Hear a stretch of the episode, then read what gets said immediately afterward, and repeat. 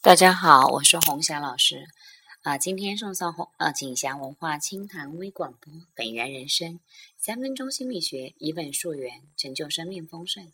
在这里，我们一不背心理学教条，二不讲高深玄学，一切分享呢，从你我身边日常生活中信手拈来，探寻幸福之本源。如果你喜欢心理学，欢迎加入。那么今天我们第一次的分享会分享什么呢？是关于一个界限的话题。说到界限的时候，很多人都会第一个反应是我是一个很守界限的人。但是其实，当我们在刨根问底问底的时候，你会发现界限在我们身边，在我们每一天每时每刻都面临着挑战。那么今天其中的呢，是一个我的来访者提供的一个非常棒的案例。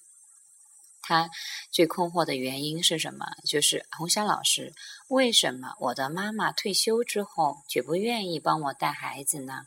我现在正在创业的阶段，和我的老公都非常的忙，而妈妈已经退休了，而且身体健康，没有别的什么其他的嗜好。当我提出来邀请妈妈帮我带孩子的时候呢，得到妈妈的拒绝，这个会令到令到我非常的头痛，也很困惑。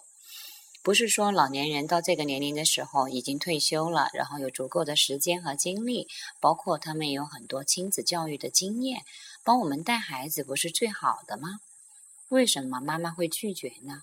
为什么当妈妈拒绝我的时候，我是那样的生气呢？是的，当你听到这样一个故事的时候，你首先会想到，这里有界限的问题吗？